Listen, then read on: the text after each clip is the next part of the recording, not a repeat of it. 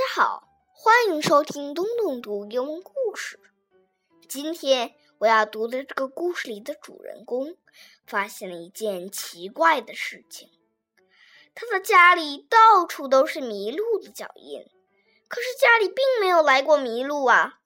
到底是谁留下的这些脚印呢？Let's find out. Moose tracks. There are moose tracks on my back porch. I'm not sure how they got there. One thing I'm fairly certain of last night those tracks were not there. There is bear hair on my lawn chair, but a bear came by to eat. When we barbecued our supper, he shed hair there on his seat. Bear hair I remember, but who left all these moose tracks? There were moose tracks in my kitchen, and itching to know why. Some friends dropped over yesterday, but not one moose stopped by. There are nutshells on the counter, but a chipmunk left them there. He was making nut fudge sundaes for the two of us to share. Nutshells I remember, but who left all these moose tracks?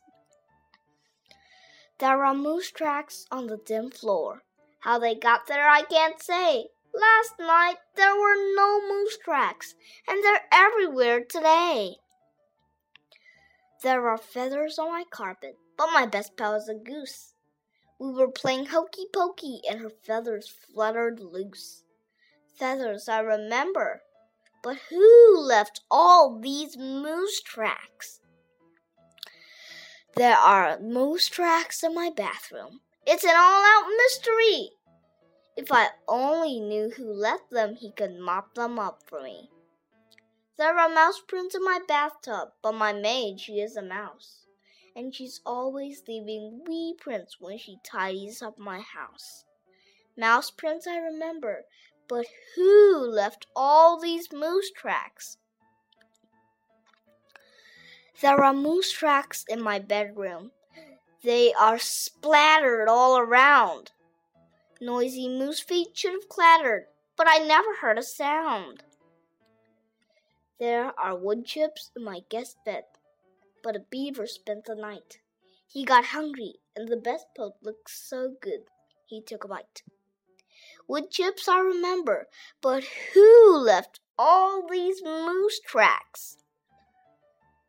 There are moose tracks on my back porch, in my kitchen and my den, in my bathroom and my bedroom.